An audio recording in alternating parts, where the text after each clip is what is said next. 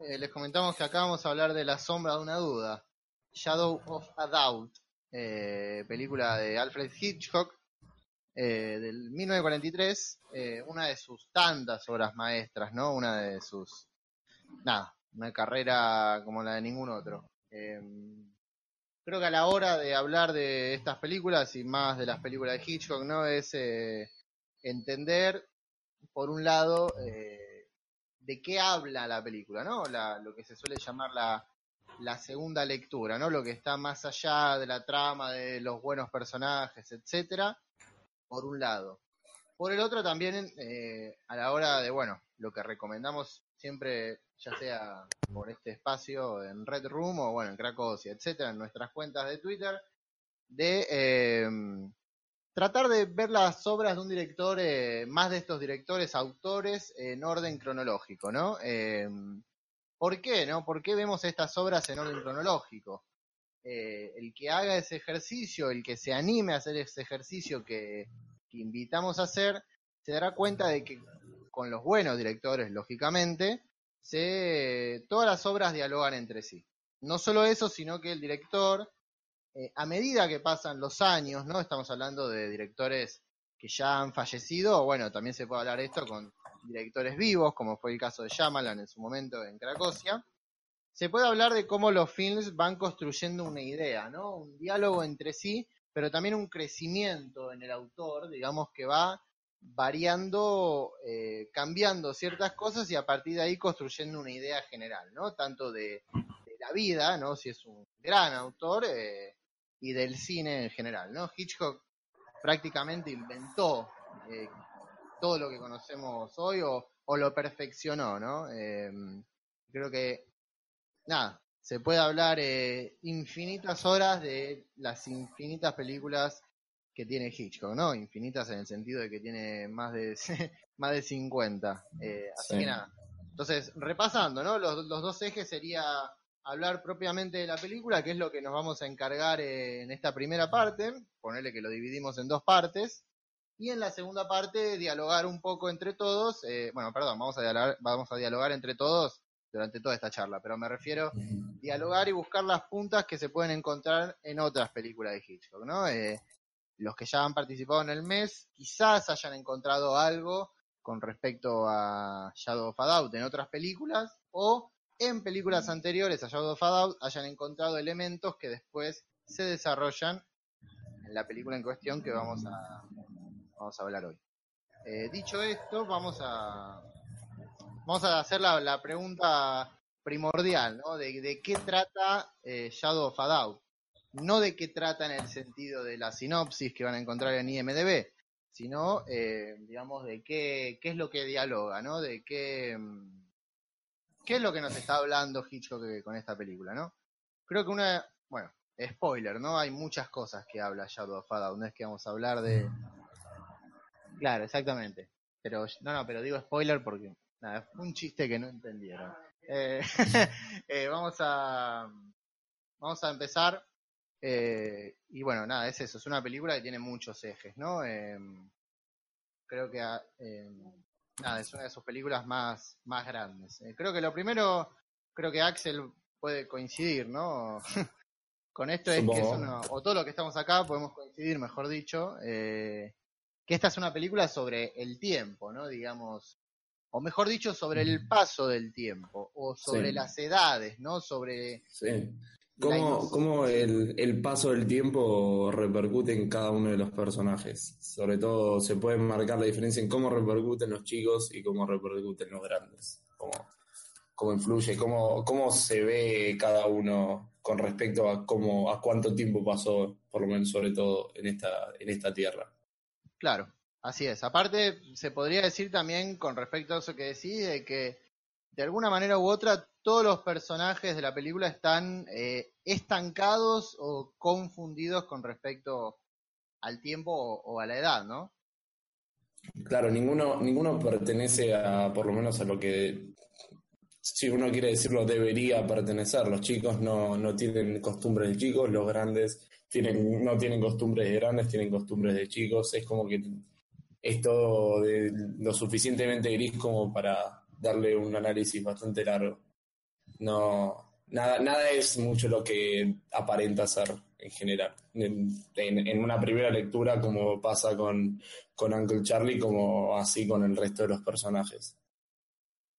Claro. Eh, lógicamente esto que estamos diciendo no es que lo estamos inventando, ¿no? Vamos a ver ejemplos de que no es que estamos diciendo esto trata de esto y la verdad que no nunca lo dicen en la película, no. Eh, solo con el tema de las edades que mencionamos, cómo se comportan los personajes, sino que bueno, hay distintos elementos esparcidos por el relato que sostienen esto, ¿no? No es que estamos hablando de la nada misma, ¿no? Eh, ¿Por dónde empezar con esta idea, no? Es, es complicado elegir algo, pero bueno, vamos a, vamos a, vamos a empezar.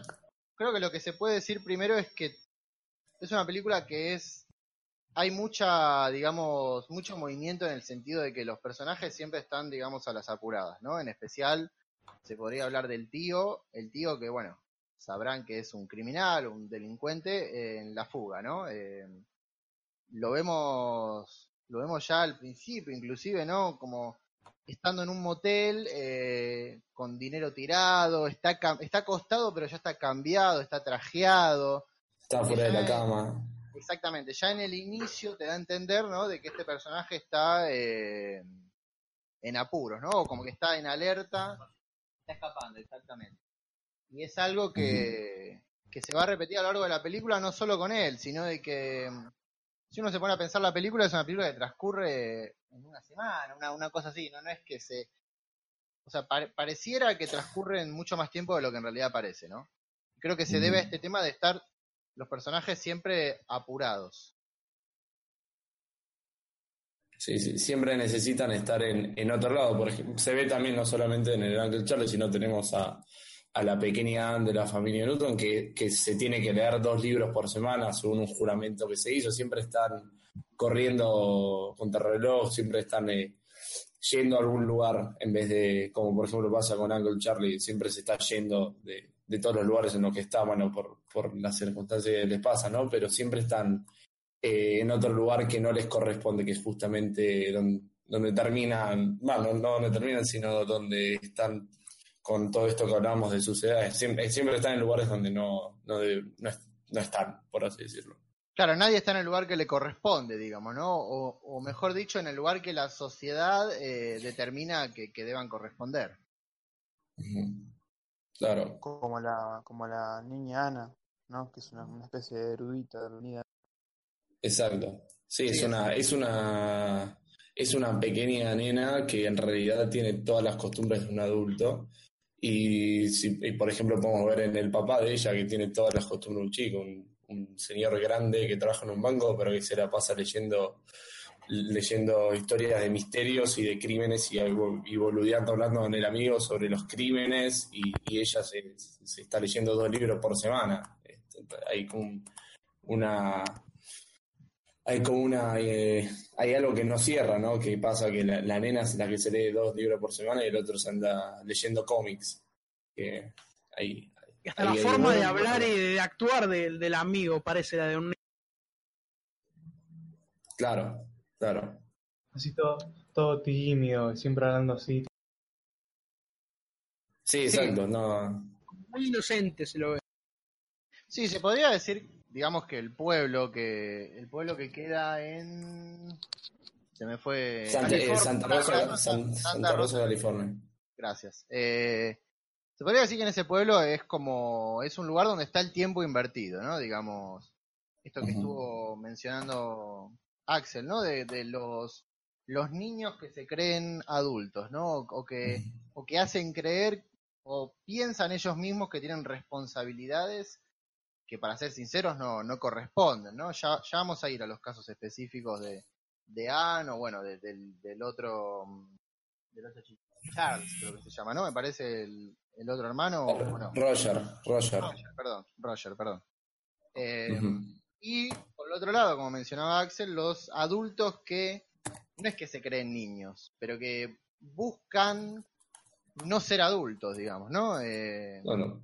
Lógicamente, son personajes que, bueno, tienen su trabajo, etcétera, ya su vida asentada, pero como que pareciera que querer escapar de eso, ¿no? Como volver a un tiempo pasado. Eh, Sí, in- Lógicamente- incluso la, incluso Sí, la mamá ma- maneja, perdóname, me acoto un poquito la idea, la, la madre maneja una ingenuidad, ingenuidad digna de, de una infante. De- no, no hay, no, no se ve venir nunca nada, siempre está detrás. La, la situación siempre la toma de sorpresa ella. Es, eh, está siempre con una ingenuidad, si bien no se maneja tanto como un nene como se maneja el papá, siempre tiene esa ingenuidad, esa es, es demasiado naif, demasiado naif como si fuese una, como si fuese justamente de la edad de, de su hija Anne.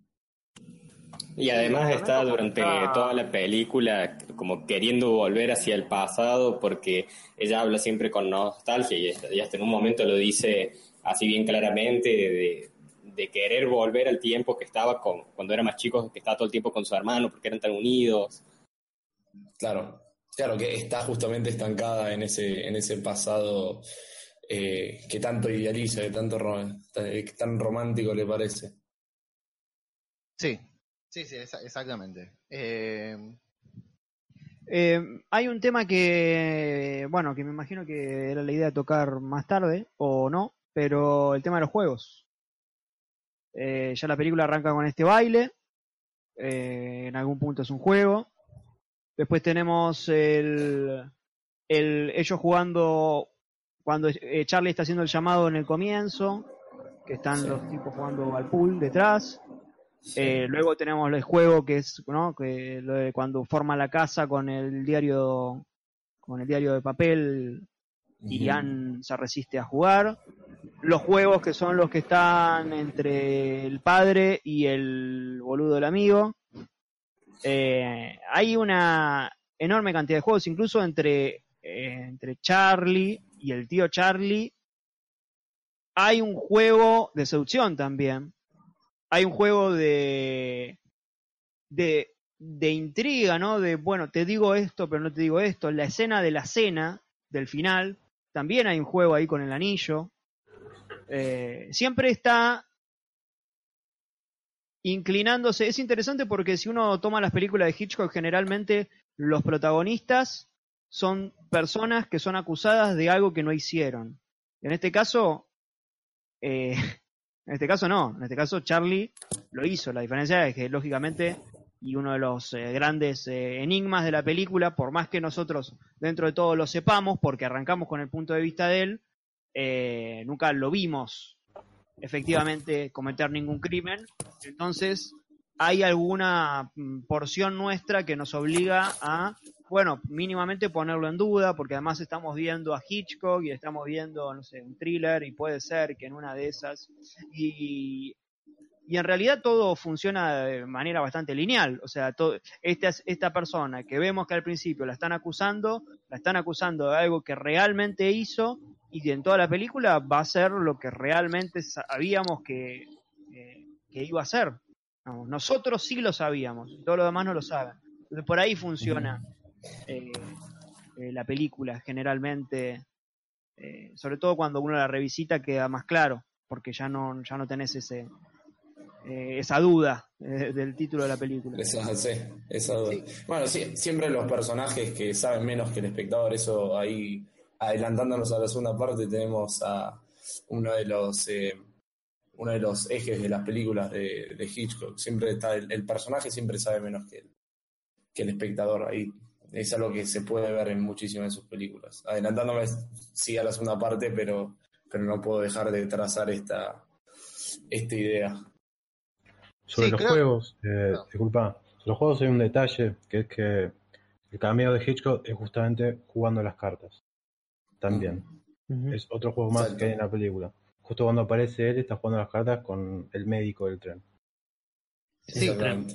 Sí, además, eh, agregar a eso que está muy bien, que Hitchcock ahí tiene todas las cartas.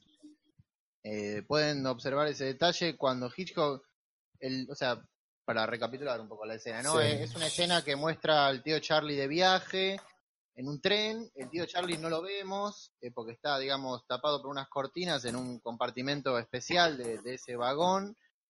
Finge estar enfermo, ¿no? Se podría decir ahí que está jugando, ¿no? A estar enfermo y hay una pareja, digamos, anciana, el, el, digamos, el marido, el hombre de esa pareja anciana es un doctor, eh, y la mujer le dice algo así como, ¿por qué no ayudás a- al hombre ahí que le está pasando mal, no? A lo que el médico le responde, no, no, estoy de vacaciones, qué sé yo. Y el médico, bueno, está jugando a las cartas con Hitchcock, justamente. Como mencionaba Oscar, ¿no? Eh, y el detalle eh, acá es que Hitchcock tiene todas las cartas. Eh, no sé si Axel tiene eh, ahí. Muchas gracias, Axel. Ahí van a ver que Hitchcock tiene literalmente todas las cartas de, que se, supongo que será el póker o bueno, lo que se juegue con esas Bridge, cartas. me parece de Bridge. Sí, Bridge. Bueno, Bridge. Ven que tiene todas las cartas, ¿no? Entonces aquí, además del tema del juego, se podría decir que, que es fácil pensarlo de, bueno, el director de la película está jugando y tiene todas las cartas a su disposición, ¿no? Todos los personajes, todas las situaciones, digamos, es, es Dios, ¿no? Como plantea, como plantea Hitchcock. Tiene todas las cartas, pero te las muestra.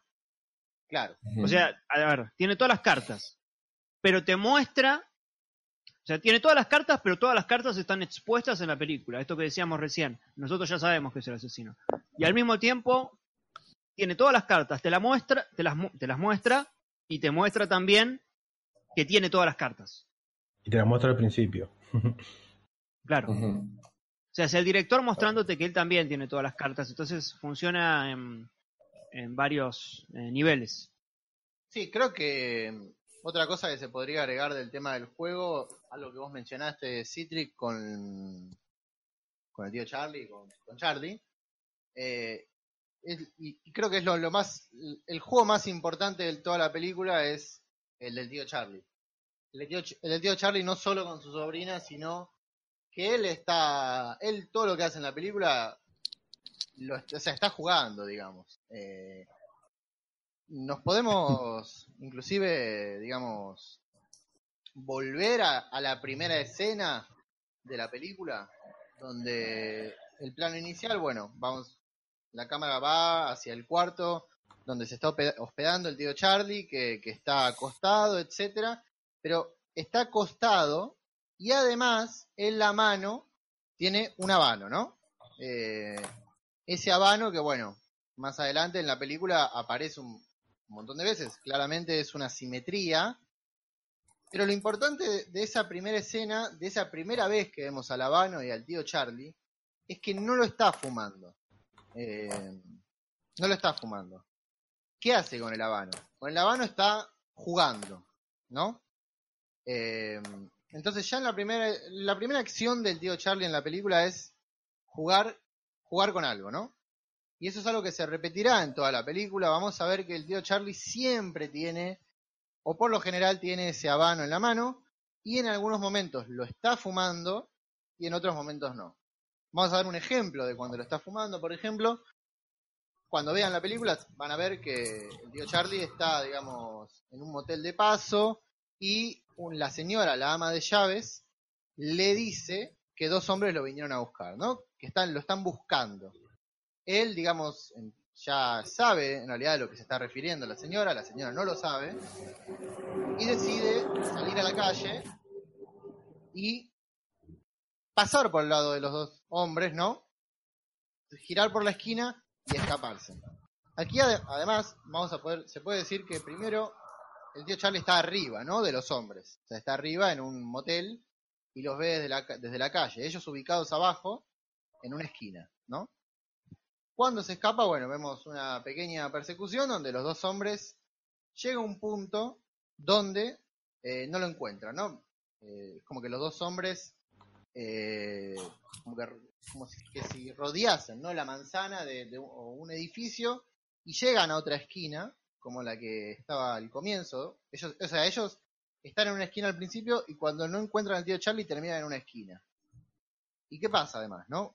¿Dónde está el tío Charlie? Bueno, la cámara se va para arriba, se eleva y nuevamente el tío Charlie está arriba de ellos, ¿no?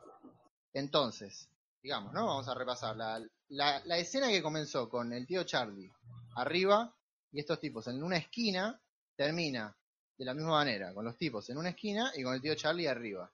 Y además, ¿qué está haciendo el tío Charlie ahora con el habano? Lo está fumando, ¿no? Entonces, empezó jugando, empezó el juego con el habano en el cuarto, en el motel donde estaba, Y una vez que eludió, que completó ese juego de persecución, lo está fumando. Este es un ejemplo, ¿no? Bueno, después en la película, varias acciones de este estilo similar se, se repiten. Sí, también juega mucho con, con, su, con sus crímenes, Charlie. Porque después, eh, como que trata de, de dejar pistas con sus, sus speeches, sus discursos, pero como se toma a la ligera. Como, como que hizo en la mesa, diciendo que las mujeres que se casan con hombres ricos son todas gordas y indignas.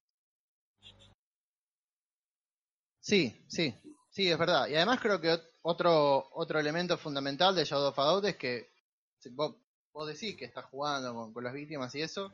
Y además es importante que el tío Charlie, uno, uno ve la película y, y un poco se habla a veces con la escena de la ducha en psicosis, que se suele decir, eh, creo que vos Citrit comentás, ¿no? De que, que, lo, o sea, que comentás que parece más violenta de lo que es. digamos, Sí, parece más gráfica de lo que es. Claro.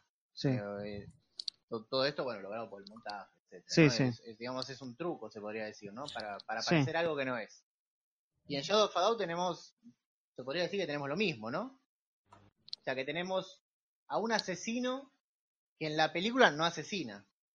No aparece, no hay ninguna víctima en la película. Sí, sí, sin embargo uno no tiene duda de... eh, o sea, esto uno no lo piensa hasta que se lo dicen. Si a vos no te dicen que no viste, a- no lo viste matar, pues decir, no, no, no. Ahí, ahí recién te pones a pensar. Pero uno tendría la seguri- uno tiene la seguridad de que De que es el asesino. vio un asesinato, aunque sea. No, Claro. de hecho el, el chiste es un poco ese de la película. Vieron que está estructurada, o sea, no por nada la película empieza con el punto de vista de Charlie. Simplemente para, para que nosotros sepamos a lo largo de toda la película, nosotros somos conscientes de que Charlie es el asesino a lo largo de toda la película. Entonces eso ya nos, nos inserta un elemento de suspenso eh, hitchcockiano elemental. Digamos, eh, si, si ustedes han leído el, el- el libro de, de Truffaut, menciona una, una cuestión técnica muy interesante que es la diferencia entre el suspenso y, y la, y la sorpresa, ¿no? Que es esta cuestión de que el espectador consciente de que está pasando algo más fuera de campo. La película está estructurada de esta manera, o sea, sabemos todo el tiempo que, que Charlie es el culpable. Esto además incrementado por la cuestión de que Charlie, eh, Joseph Cotenes, ¿no? El actor eh, es Sí. sensiblemente bello, es, es un tipo muy, muy, muy fachero y, y eso lo hace como lo hace com- como una especie de, de- de- no, no se lo puede imaginar uno siendo un asesino. Entonces lo pone en una situación de culpa. De hecho eh, eh, ella está enamorada de él. Si bien es una relación tío sobrino es claramente que, que, que ella tiene una cuestión amorosa para con él. Cuando le pone el anillo en el dedo creo que no quiero ser muy gráfico pero me parece que la metáfora está clara no Mm. Sí, Sí, sí, sí. Bueno, y en ese sentido, la película está estru- estructurada así, que, que uno como espectador eh, casi que, que- quiera al tío Charlie más allá de que uno sepa que es un asesino, nos pone una situación moral incómoda. Y, lo mismo pasa con Psicosis a lo largo de toda la filmografía de Hitchcock, que, que- que nos, todo el tiempo nos está haciendo cuestionar ese tipo de, de cosas.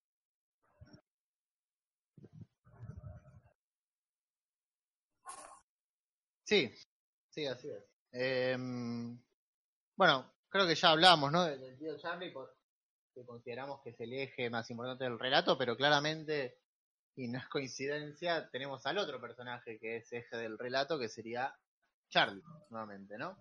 Eh, ya esa decisión que creo, digamos, que un, un espectador común la puede notar, digamos, ¿no? De que el tío y la sobrina, los dos personajes que comparten, digamos, sentimientos, que es- son los más unidos, los más, los, los protagonistas de la película tienen el mismo nombre, ¿no? El mismo, perdón, Si el no mismo se- apellido, el mismo El que no se da cuenta de eso es un pelotudo directamente, ¿no? Porque eh, se llaman así, digamos. Es muy evidente. O sea, sí, sí. no es que Obvio. No. Hitchcock se confundió y sin querer nombró a dos personajes, algo No, que no. en guion dicen que no hay que hacer. No. No, bueno, claramente Sí. es algo que puede notar eh, cualquiera. Pero bueno, más Ahora, la, no, la pregunta en todo caso puede ser, ¿por qué lo hizo? ¿Por qué llamó a estos personajes de la misma eh, forma? Bueno, uno puede llegar a decir, eh, está basado en un libro, ¿no? Bueno, quizás provenga del libro eso. Pero, eh, ¿qué jugo le saca eso Hitchcock? a que los dos personajes Mm. se llamen de esa forma. Sí, claramente a partir de esto, otro de los ejes de, de- de la película es el doble, ¿no? Que en realidad más, más, más que un eje de la película es eh, un elemento hitchcockiano, digamos.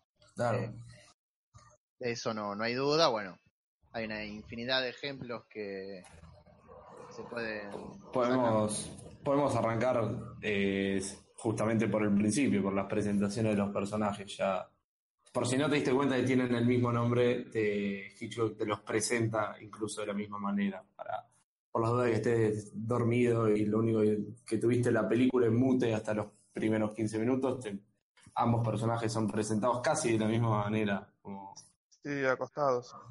De exactamente. hecho, de hecho en los Ah, ah. títulos eh, a los dos actores los presenta en el mismo cuadro, o sea, dice los nombres de los dos actores. O sea, ya desde los títulos podría tranquilamente poner a Joseph Cotten primero, que era el más famoso y es técnicamente protagonista, pero pone los dos nombres, el de la chica y el, y el del tío. Exactamente.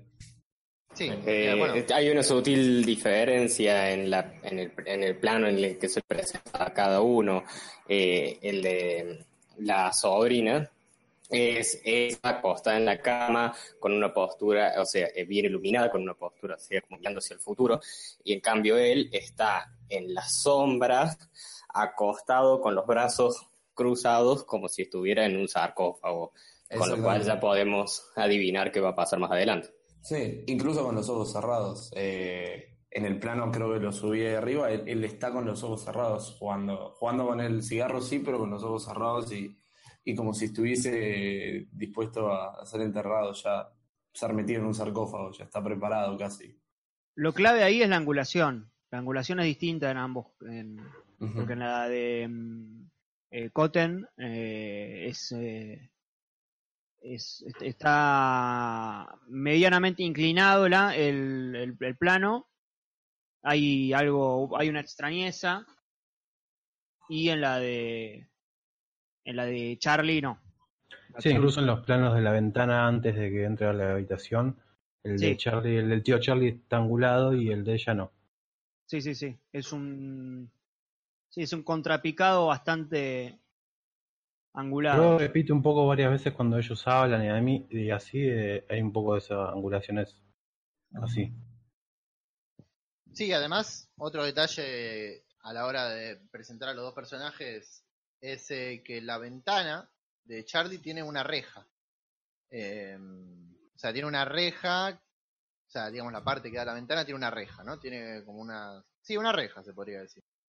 Y no solo será la, la única ocasión en la película donde veamos que en el piso de arriba eh, una, digamos, una simbología de estar encerrado, ¿no? Después se puede ver que a partir de la sombra de los barrotes cada vez se crea más una justamente bueno una figura con la sombra más más grande no para para marcar que digamos en, en esa parte de la película van a estar eh, va- van a estar encerrados el tío Charlie finalmente va se va a encontrar encerrado justamente en ese cuarto y no no va a poder salir digamos lo mismo con con la sobrina pero retomando bueno retomando un poco lo de Sí. retomando un poco lo de lo de la sobrina, ¿no? De, de Charlie. eh, que es el otro personaje principal. ¿Qué le pasa a Charlie? ¿Qué cuando aparece? ¿Cómo, cómo, cómo se la ve?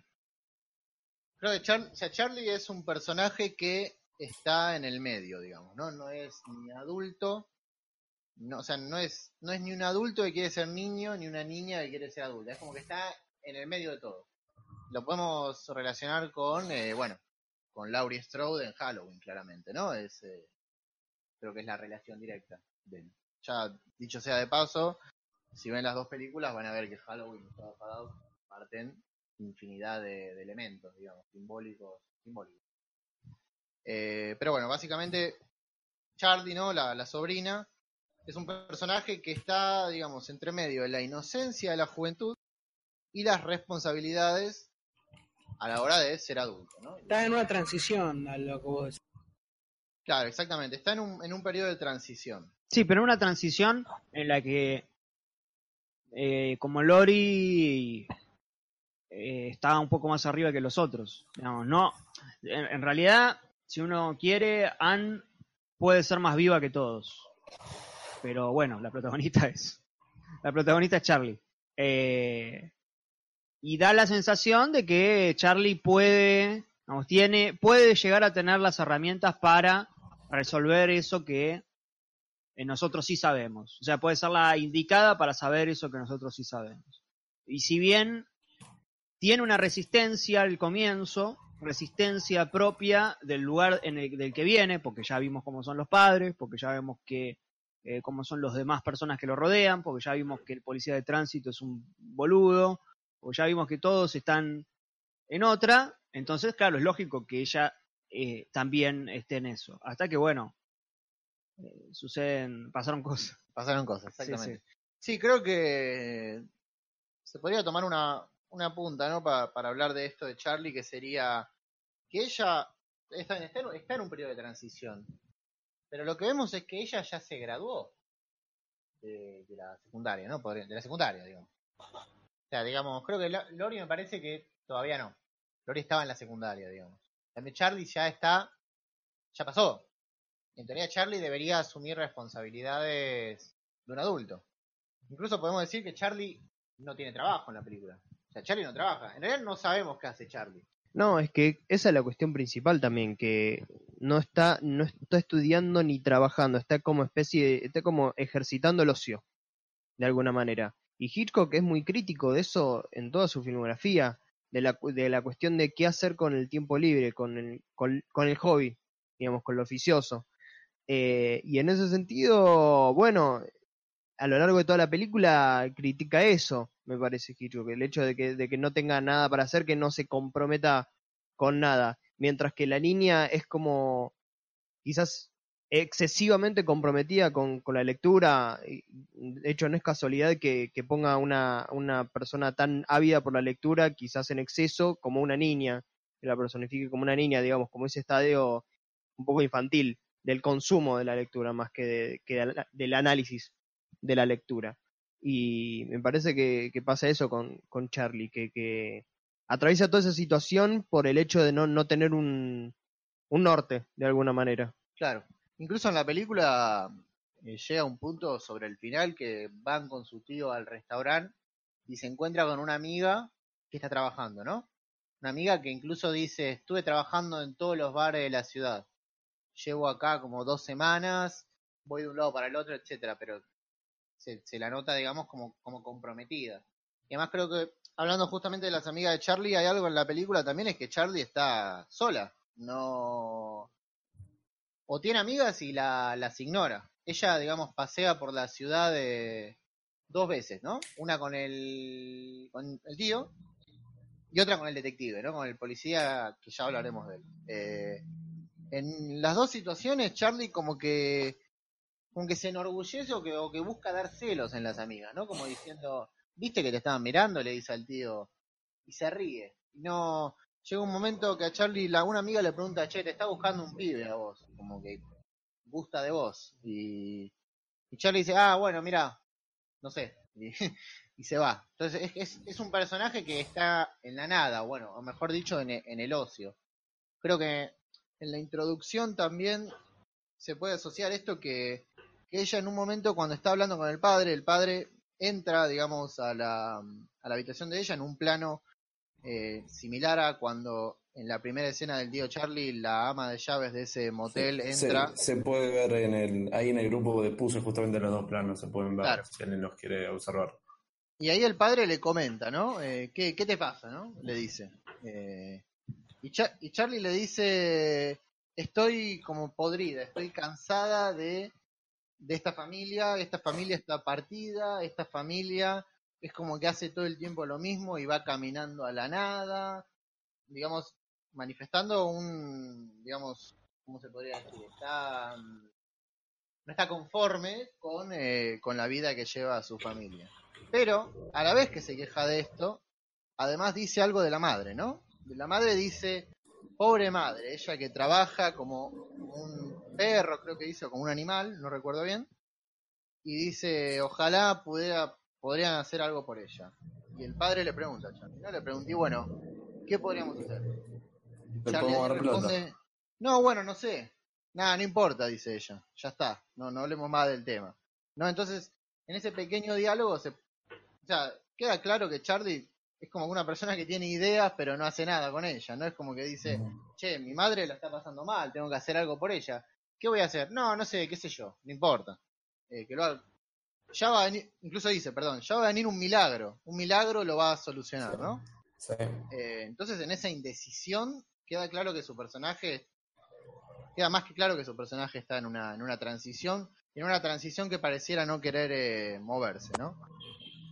Sí, Si Charlie dice, Charlie- disculpa, Charlie dice, disculpa, Jero, eh, dice que trabaja como un perro y no es un detalle menor porque generalmente los perros en muchas de las películas de Hitchcock anuncian de alguna manera el mal y no, no- no elige cualquier animal, dice trabaja como un perro. Sí, Jero, perdón, ¿qué ibas a decir? Así que, sin ir más lejos, el tío Charlie habla de cómo Charlie, su sobrina, transcurre su vida. Dice que es como caminar dormida, que, ¿cómo era lo que- Sí, sí, sí. que lo, único que hace es soñar y cuando él llegó ahora solo tiene pesadillas. Claro. Sí, aparte, en esa, en esa escena, digamos, con el padre, también lo que. Y otro, otro de los ejes también de la película es esa idea, ¿no? De, del pueblo típico americano, ¿no? De los suburbios americanos. Eh, si nos remontamos un poco al inicio, vamos a ver que el tío Charlie está, digamos, en un lugar eh, que parecía estar como abandonado, ¿no? Como en un lugar marginal, viviendo.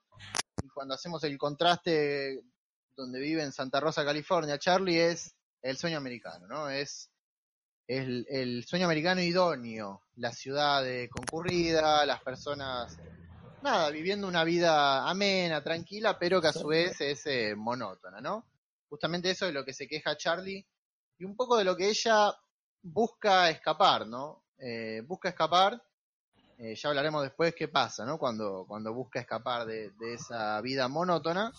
Pero bueno, justamente lo que plantea, y además con la familia, es que nada, que viven siempre lo mismo, ¿no? De que es aburrido, etcétera.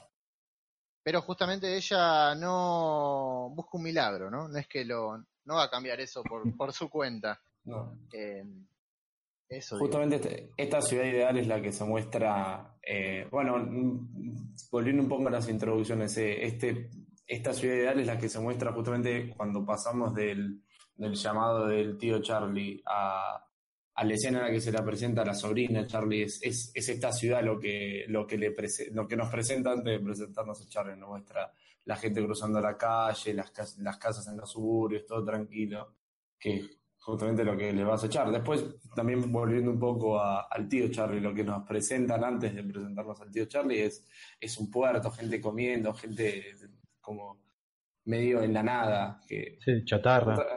Exactamente. El, todo- toda, esa, toda esa presentación antes medio que nos dice de qué va a estar tratando de escapar cada uno, si, si se quiere. Claro, bueno, justamente el tío que es una persona que busca gente con plata, ¿no? O las viudas millonarias para asesinar y además de para jugar, ¿no? Para quedarse con, con el dinero. Que un poco, digamos, todos vamos a coincidir que la familia de Charlie es... eh, bueno, ya la, ya la casa habla por sí sola, ¿no? Digamos, de, de su nivel económico, ¿no? Eh, habla, habla por sí sola, ¿no? El padre trabajando en un banco, eh, la mamá no recuerdo, creo que me parece que es ama de casa más, pero ya a partir del- ya a partir de la casa se, se puede notar, ¿no? De que es una familia con, con plata, digamos. Creo que mm, podríamos pasar, eh, si les parece, a hablar de, de los otros personajes más en detalle de la familia, ¿no? Eh, que más allá de no ser los personajes principales, son todos igual de importantes, ¿no? Creo No, que un por- detalle, vamos a empezar eh, por la- las cabezas, ¿no? Las supuestas cabezas de la familia. Eh, lo cual, bueno, hay un chiste más adelante donde, va, no un chiste, sino una revelación cuando el tío le dice en el restaurante a Charlie que ella en realidad es la cabeza de la familia. Eh, Pero bueno, eso más adelante. Las cabezas de la familia, que por lo general en estas familias típicas estadounidenses son el padre y la madre, ¿no? Eh, creo que el padre, vamos a definirlo acá, el padre es un boludo. El padre es un, es un boludo total. Es, quizás sea el personaje más tarado de toda la película. Es un personaje que está en cualquiera, ¿no? Eh, ¿Y qué, qué es lo que hace en esta primera escena el padre, no? El padre en la primera escena pregunta tanto a su hija Anne, o sea, a una niña de cuánto creemos, cinco o seis años, más o menos. Sí, siete años. Bueno, le pregunta a ella dónde están los miembros de su familia. Y luego también le pregunta a Charlie. O sea que el padre de la familia, el hombre de la casa, no sabe nunca dónde está la familia. O sea, no sabe en ningún momento. Justamente es un personaje que está en cualquiera. Es un personaje que piensa y se ve en distintos momentos que, que solo la pasa o sea, siempre está hablando de la plata, ¿no? Vieron, vieron que siempre está Sí. hablando de- del banco, el trabajo en el banco. Eh, en un momento el tío Charlie le regala algo y el padre dice, ah, bueno, esto, el- este reloj, justamente un reloj, ¿no? Eh, este reloj eh, va, como que dice, it's gonna be a good sport, como esto va a ser, va a quedar bien para los, los muchachos del banco, ¿no? Sí, sí, justamente- en, Sí, en perdón. la, en la primera charla que mencionás con la hija, lo que le- ella le dice, algo, algo hay que hacer con nuestra y dice, y vamos a darle plata, pues es la, es la única solución que conoce. Claro, Vamos a darle exactamente. plata. Sí, sí, es, es- es eso. Es, el padre es, es eh, un, in- un inútil, ¿no? Eh, Sí, Ahora, con el padre viene otro personaje, ¿no? El padre, esto que ya creo que lo comentó Citric, eh, el padre viene con otro personaje, ¿no? Viene con otro personaje a su alrededor, ¿no? En su apéndice. Claro, exactamente, que sería eh, Herbert. Eh, Herbert es en la película un amigo del padre que en todas las cenas familiares de la película interrumpe. Entra a la casa sin pedir permiso prácticamente. Llega un momento donde aparece así nomás, en la casa, metido en el comedor, y con el padre juega o piensa distintas maneras de cómo asesinarse entre ellos, ¿no? Una, una- unas conversaciones que la verdad no. Que, incomodarían a cualquier persona, ¿no? no Uno piensa en la vida real, bueno, mi padre tiene un amigo que lo único que hace es hablar de cómo asesinan personas. Eh, algo bastante macabro, que incluso, bueno, en la película Charlie, eh, la sobrina, se, se queja de esto. Él después va a hacer una película basada en esto. Sobre el crimen perfecto. Claro. Claro, exactamente, que es eh, Sí. Sueños en un tren, digamos. Sí, Bueno, sí, sí, sí. Rob también. Rope también. Claro, Rope. Diana Informarda. claro, Rob, es verdad. Diana Informarda también es que Claro, sí, sí. Bueno, Sí, o sea, bueno sí, Informarda quizás se apega más porque son pocos personajes, digamos. Y es que casi los primeros 40 minutos son ellos tratando de armar ese plan. Claro. Sí. eh, además con Herbert hay una, par- hay una particularidad que es que la verdad que no sabemos nada de él. O sea, es un personaje que aparece siempre el diálogo con el, con el tipo, eh, la esposa, la esposa de la familia, no, no, no recuerdo el nombre del padre, perdón. eh, El padre Joseph, o Joe, como quieras decirlo. el- la, la- la esposa, la madre de Charlie, etcétera, le pregunta dos o tres veces, ¿y cómo anda tu madre? Y el tipo le dice, ah, anda, anda ahí, qué sé yo, está enferma, está enferma y anda por ahí. O sea que con eso podríamos decir que es un personaje medio Norman Bates, ¿no? Es un personaje que, que habla de asesinatos, que cuida a su madre, que está todo el tiempo enferma, eh, que lógicamente es un Norman Bates que no llega a ser Norman Bates. No, no, es un, Es un holograma, Claro, es una caricatura. Eh, me llama la atención de esa escena a la que mencionás que ellos están eh, hablando en el, como es como un pórtico, ¿no? porche, sí, ¿No? En el- bueno, y, y el plano siguiente es eh, el, el tío Charlie leyendo el diario. Que es este diario que él tomó porque, bueno, ahí va a arrancar las páginas 3 y 4 para ocultárselas y armar esta casita. Eh, entonces está este juego entre estos tipos boludos hablando de este asesinato y el asesino de verdad que lo tienen ahí a unos metros. Ajá. Eh, y que además está tapado por el diario. Recordemos qué sucede en Psycho con el diario. ¿no? Detrás del diario está el- fajo de billetes de, la plata que se robó. Acá detrás del diario está este asesino. Hay que leer entre, entre líneas, digamos, hay que ver qué hay detrás del diario. Pero además está bueno porque eh, ese Porsche ese que después va a aparecer eh, el tío Charlie. Cuando medio que amenaza a lo lejos a- cuando el detective se va de la ciudad exacto. y sí. ella está mirando, es un plano de un segundo, pero él Sí. está, digamos, Él está ahí cerca de donde, estu- donde estos discutieron sobre el asesino, el crimen perfecto. Y no casualmente, él en ese momento incluso podría estar pensando en el crimen perfecto que es el del garage. claro. Justamente no eh, es curioso que el, el crimen perfecto sea detenido por, por Herbert, que está todo el tiempo buscando ese crimen perfecto y una vez que lo tiene enfrente de sus ojos es el quien logra desmantelarlo, por así decirlo. Todo, todo es, está en toda una película buscando un asesino que lo tienen enfrente de sus ojos y en el momento que encuentran ese asesinato perfecto de, del auto lo, lo terminan de, des- desmantelando ellos mismos. Es algo muy, él mismo. Es algo muy Claro. curioso eso, que haya sido Herbert quien, quien la logra salvar del asesino, asesinato perfecto. Que nadie, nadie nunca sospecha de que es él, justamente. Claro, inclusive el tío Charlie, digamos, tampoco sospecha de él. No, claro. De alguna forma también lo que vos decís, Axel, de que Herbert desmantele este asesinato perfecto es que al fin y al cabo lo que termina hablando él y el, y el padre de Charlie se queda en palabras nada más, aunque ellos lo hagan parecer como que realmente lo harían, en realidad no, solamente es eso, es un, entretenimiento, lo, dicen y al final también, no sé si cobarde es la palabra, pero no lo lleva. No, eligen ser. Yo, yo creo que.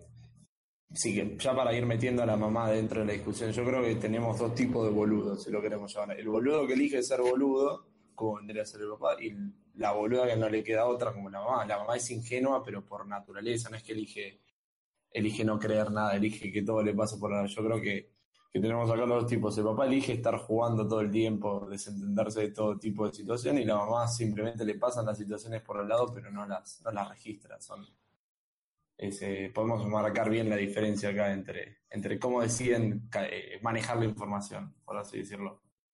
Sí, aparte el padre además tiene ese elemento que, mm, que empieza a aparecer cuando el tío Charlie llega a la casa, al pueblo, etcétera. Que esto es algo que, bueno, no habrá quedado en claro, aunque no lo dijimos explícitamente, que es que la llegada del tío Charlie, bueno, pone en moción eh, a los distintos personajes y empiezan a revelarse como su verdadera naturaleza o a cambiar o, o a mostrarse como lo que verdaderamente son, ¿no? Y creo que el tío Charlie y esto me parece que, bueno, parece justamente el, el personaje de la mamá me gustaría dejarlo para lo último. eh, perdón, Axel, pero después lo dejamos Sí, para sí, lo último. lo que quería decir una- una- respecto con el padre es que también hay una, no un enamoramiento, pero entre la, la hermana y el, y el hermano, o sea, digamos, entre la madre de Charlie y su tío, su hermano, hay una especie de juego romántico, por así decirlo de alguna manera. Eh, y hay una cuestión de celos mínima que tiene el padre. Eh, recuerdo una escena que están hablando de, de algo, algo de cuando eran chicos, de un baile, no me acuerdo cómo, hablan de un tipo de, de vino que tomaron en su momento y no recuerdan, eh, perdón, recuerdan eso, perdón, y el padre está mirando así como desconfiado entre medio de los dos diciendo, "Mm, bueno, qué sé yo.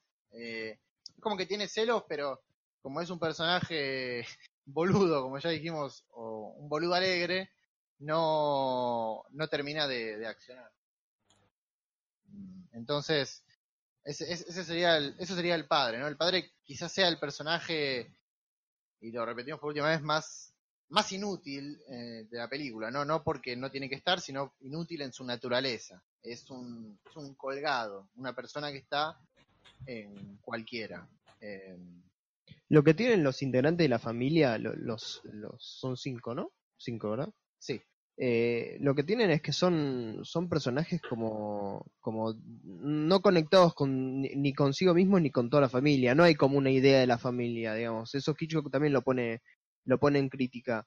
Y de la misma manera que en el western clásico eh, el, el tren llegaba para poner un orden en el pueblo. Acá la idea es que, es que el tío Charlie va, va a poner ese orden en la familia.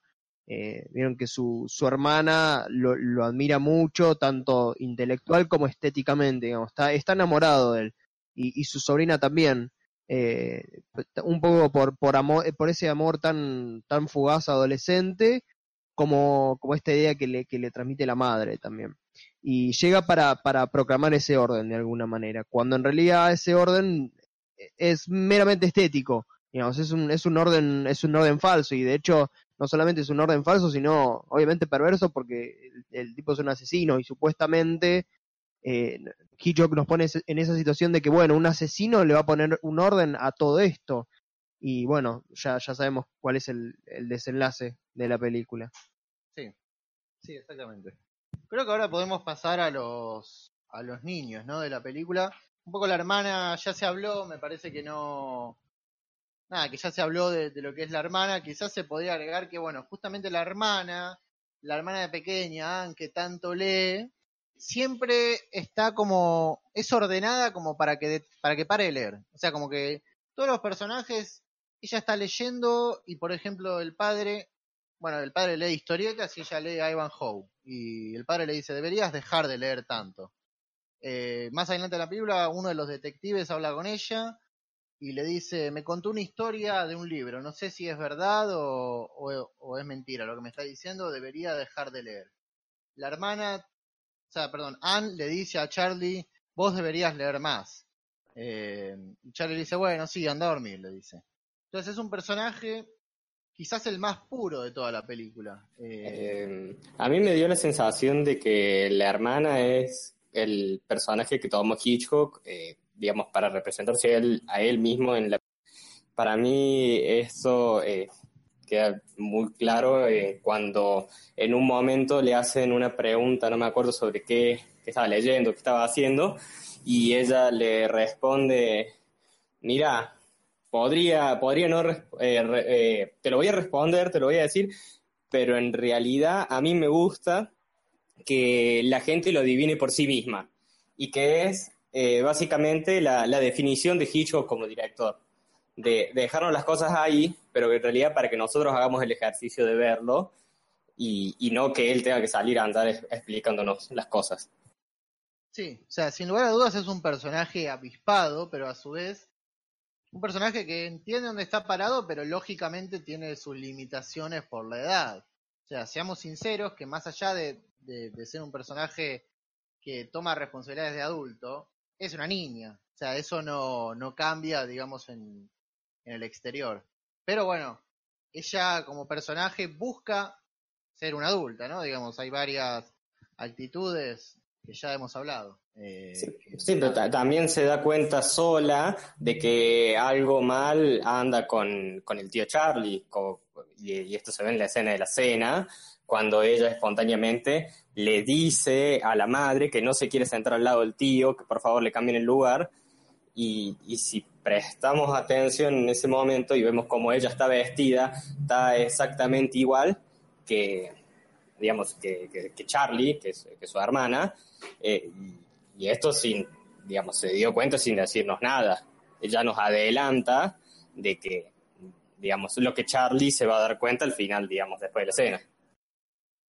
A mí me parece que Anne es una versión diminuta de Charlie y el otro es una versión diminuta del tío Charlie. Exacto, No, exacto. no exactamente igual, porque, bueno, eh, porque si fueran exactamente igual, incluso sería demasiado aburrido, sería demasiado obvio.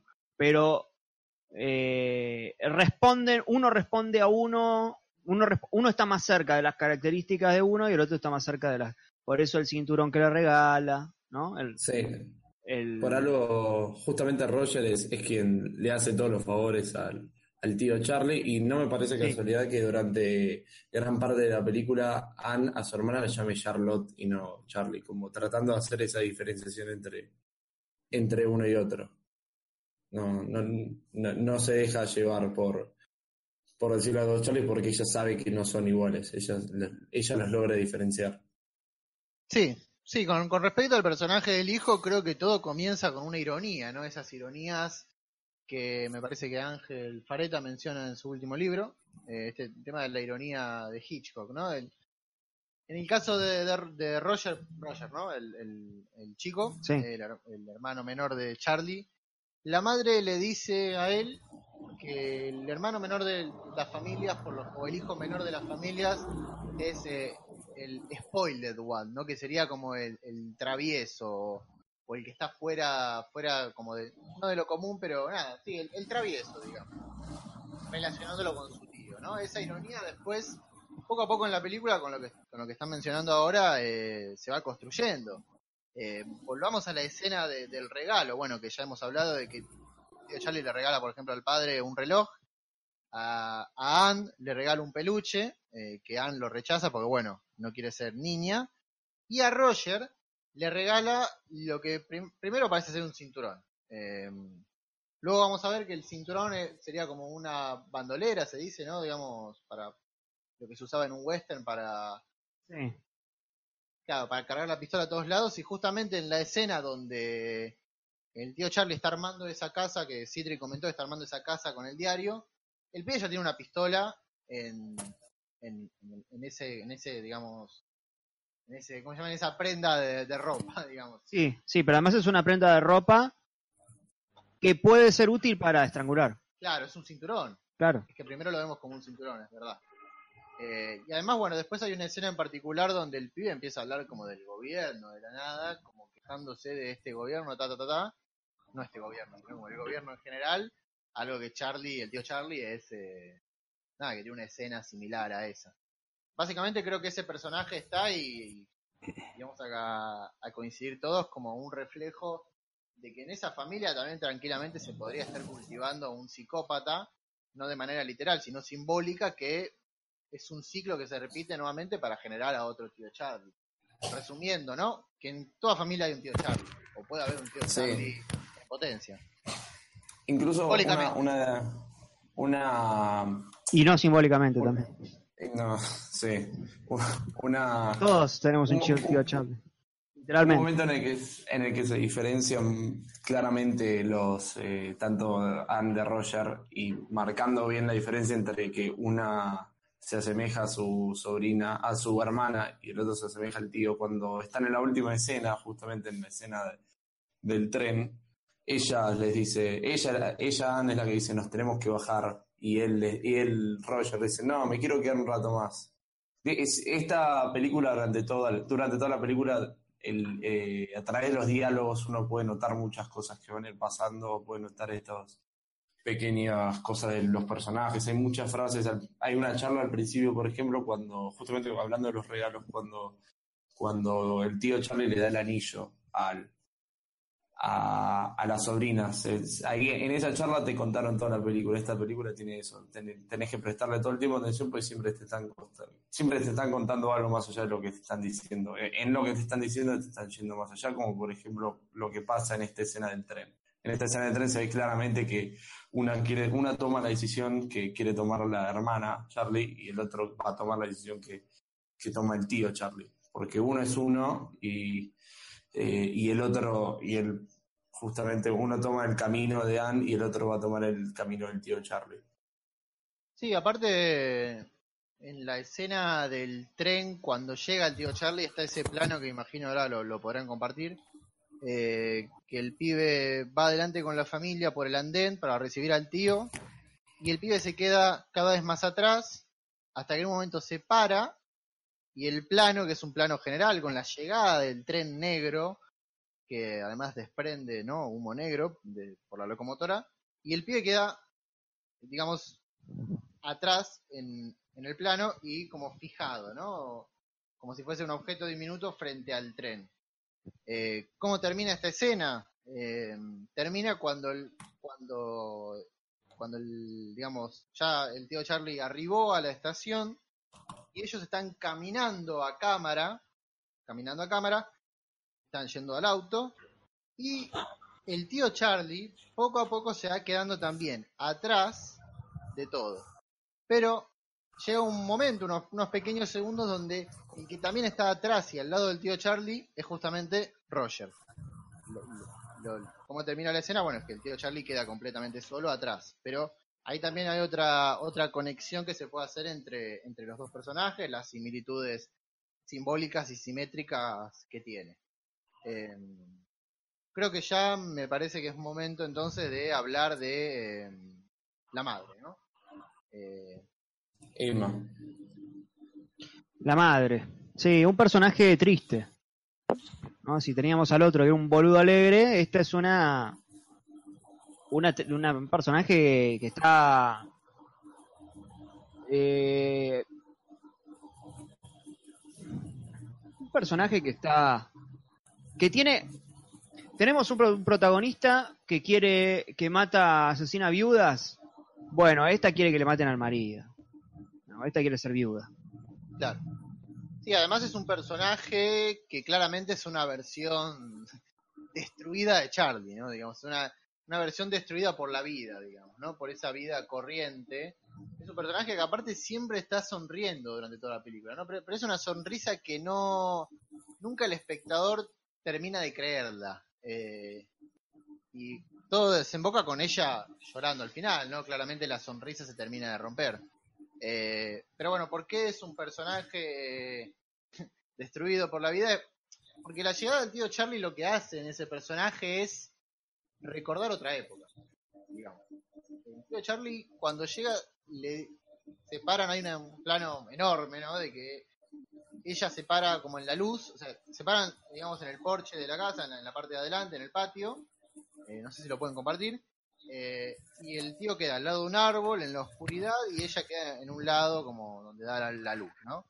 Y lo que pasa en esa conversación, o sea, lo que pasa en ese plano, ¿no? Hay una conversación que el tío Charlie le dice, mm, la, la llama por el nombre, el nombre, digamos, de soltera, eh, nombre completo además, nombre creo que dice los dos nombres y el apellido de soltera, y eh, le dice, estás tan hermosa como aquella vez cuando éramos chicos, etcétera, ¿no?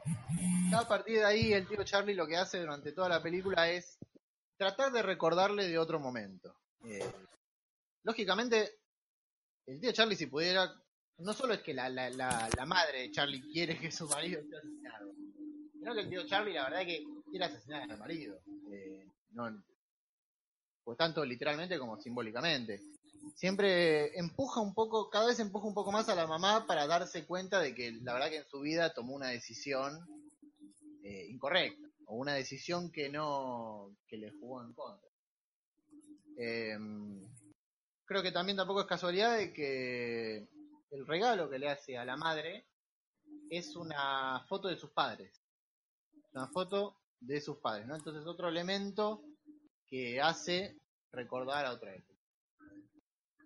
Y bueno, la mamá, digamos, es una, además es una típica mamá culinaria del mexicano, que nunca se la ve hacer otra cosa más que cocinar, ¿no? Eh, recordemos que cuando se hace el censo falso con los dos detectives, ella lo único que tiene para ofrecer es cocinar. Dice, bueno, venga a sacarme fotos a la cocina, eh, ¿qué, es lo, ¿qué es lo que hago? Eh, creo que bueno, Sí, sí, está muy contenta por los que. Por, está contenta porque vienen los del censo, porque viene alguien. Está contenta que viene Charlie porque viene alguien. Estaba esperando que venga alguien y la salve. claro, exactamente. El, Sí, el famoso milagro. para seguir con, con esa actitud de, de niña atrapada en el pasado, se encapricha diciendo, no, yo, yo no voy a romper los huevos porque en un minuto los tengo que poner, no, no antes. O yo mañana no voy a hacer un pastel, lo voy a hacer hoy. Se encapricha con una niña. Sí, claro.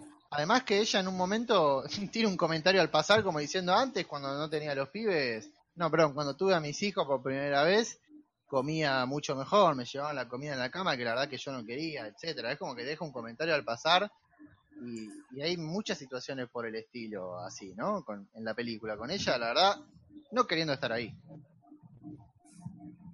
Y además, eh, creo que cómo, cómo termina el personaje de ella. Creo que ya en el final de la película, bueno, la sonrisa, final de la película, no, o sea, no el final de la película, pero sino el final del personaje de ella se da en la fiesta, ¿no? En la fiesta que se da después del intento de asesinato del tío Charlie en el garage con Charlie. Hay una fiesta, ¿no? Una fiesta después de que el tío Charlie creo que da un, como un discurso que está fuera de campo en un club de mujeres, ¿no? Justamente eh, que nadie, nadie dice nada, ¿no? Porque nadie dice nada. Y la mamá, bueno, el tío Charlie ahí se entera, perdón, el tío Charlie dice, se va a ir, ¿no?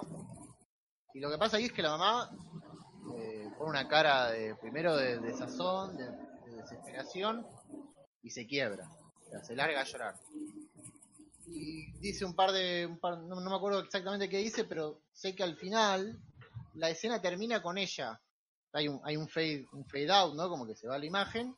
Y ella dice, y también me casé eh, como equivocadamente, una cosa así, estoy para, parafraseando, ¿no? Como que ya el comentario al pasar, que además lo cortan ese comentario a propósito, como que pasa muy rápido, termina de, de definir a su personaje. Eh, y creo que acá el tema, y ya vamos a introducir al último personaje, que es el detective, a partir de esto, el tema de la película también es estos personajes que tomaron la decisión de llevar esta vida corriente y que buscan otra emoción, como dijo recién Sidri, que la rescate de ese lugar. No sé si quieren comentar algo más de la madre antes de pasar al, al personaje del detective. Bueno, la madre le también le regala un ¿no? como un tapado de piel, o que Claro, también es exactamente, que es, claro, también es un posible arma para de estrangulación. es un elemento que se pone en el cuello. ¿no? Sí, sí, sí, hombros. sí. Sí. Bueno, creo que la madre claramente, como decía antes, era... Perdón, y de piel. y claro, Vamos, Sí. está, sí, está a las claras, ¿no? Eh, creo que la madre, como decía antes, era una, es una versión a lo que Charlie no quiere aspirar. Vamos a retomar esta idea entonces, ¿no? De Charlie tratando de escapar de esta vida cotidiana. Eh, lógicamente, con la llegada del tío, como también pasa con la madre, ella lo encuentra una figura eh, que también la, la- la va a rescatar de ese infierno en la vida cotidiana.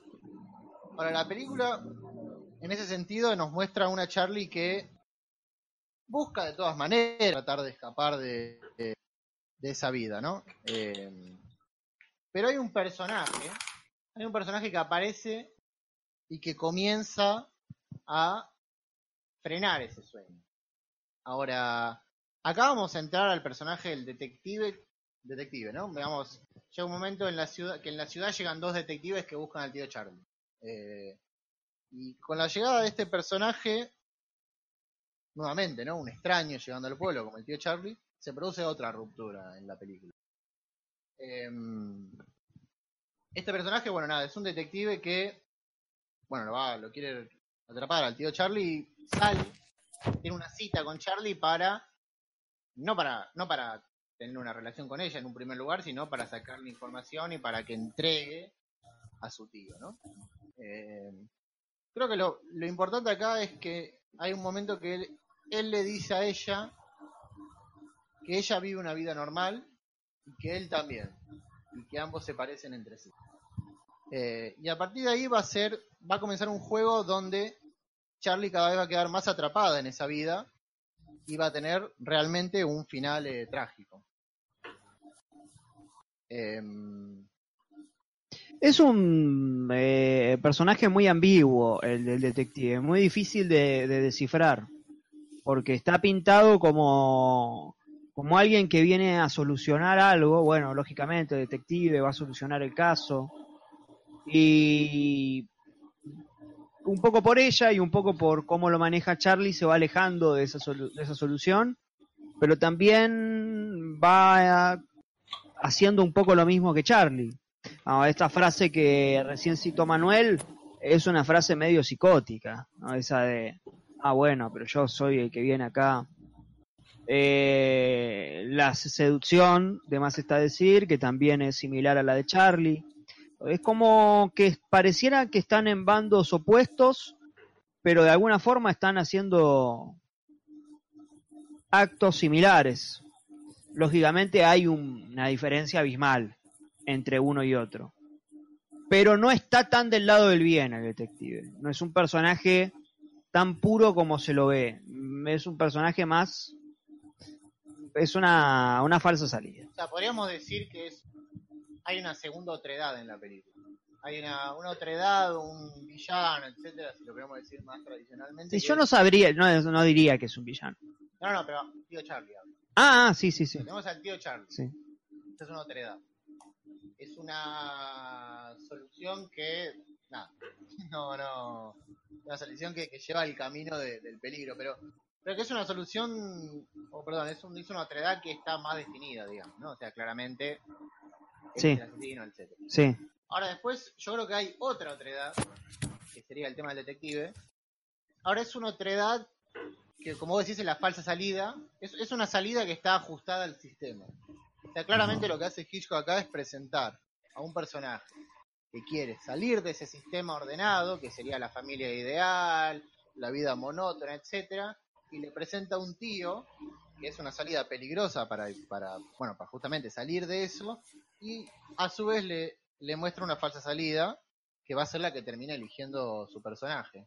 Vos, Axel, creo que tenés para comentar algo de, de- este personaje, el detective. Sí, sí, justamente hablando de qué es la salida diagramada por el poder, algo se repite muchas veces, eh, por ejemplo, podemos ver siempre en, en los planos que aparece el policía de tránsito, este Norton, de fondo siempre tenemos el, el Bank of America, ¿no? Que, bueno, un banco ya sabemos muy bien qué representa, no representa ningún tipo de, de afinidad con el pueblo. Y podemos ver, eh, estoy tratando de encontrar el plano para ejemplificar, se ve claramente esto que hablamos de que es él es una salida diagramada por un poder eh, de fu- fuera de plano cuando vemos la charla en la que él le cuenta a, a Charlie las qué es lo que pasa con el tío, qué pasa que lo están persiguiendo. Él, él- él queda siempre, él queda debajo de este Banco of America, porque él siempre, él está debajo de un, de un poder, de un poder que no sabemos cuál es, pero sabemos que él no es alguien independiente con intenciones puras, sino que corre por, por cuenta de un tercero, de un tercer de un poder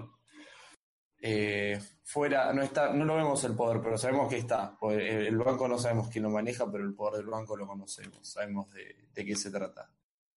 Eh, ya el tío Charlie no, no tiene forma de ser capturado, ¿no? Digamos, ya en la película, para, para el que no recuerda, bueno, el- los detectives van a ese pueblo, pero hay otros detectives buscando en otro pueblo cercano a un tipo que también como que coincide con la con el patrón de búsqueda de este asesino de viudas.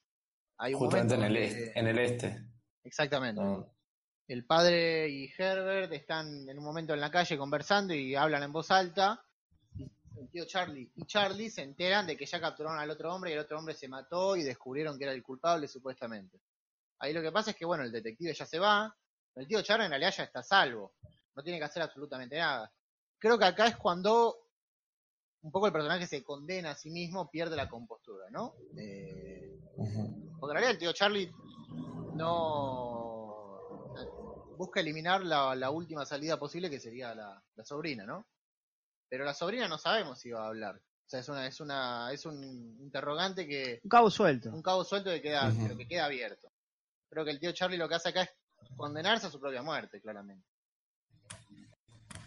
Porque no tiene que hacer nada más. O sea, pues en teoría no tiene que hacer nada más. Ya, ya se descubrió que la sobrina lo único que le pidió, porque sigue habiendo una pequeña confianza con el tío, es que lo único que tiene que hacer es irse del pueblo. Irse del pueblo, ¿no? Y aparte le dice algo así como de que no tenés que... Nadie se tiene que enterar de esto porque si no tu madre se moriría. Y aún de todas maneras, bueno, el tío Charlie busca asesinar a su sobrina, ya sea en el garage, y luego en el tren, donde terminará, bueno, en un forcejeo con la sobrina, termina siendo asesinado. Vos querías, Citri, comentar algo, me parece, ¿no? Del, del- del final en el tren, digamos. Eh, sí. Sí, el secreto lo condena a, como el, citando el nombre de- en español. El querer mantener ese secreto hace que termine muerto. Eh, ahí donde aparece esta cuestión con de, de vuelta los dobles, ¿no? El dos, el segundo tren. Tenemos los dos trenes. Eh, al que es arrojado, el tren con el humo, el humo que uno lo relaciona con el habano,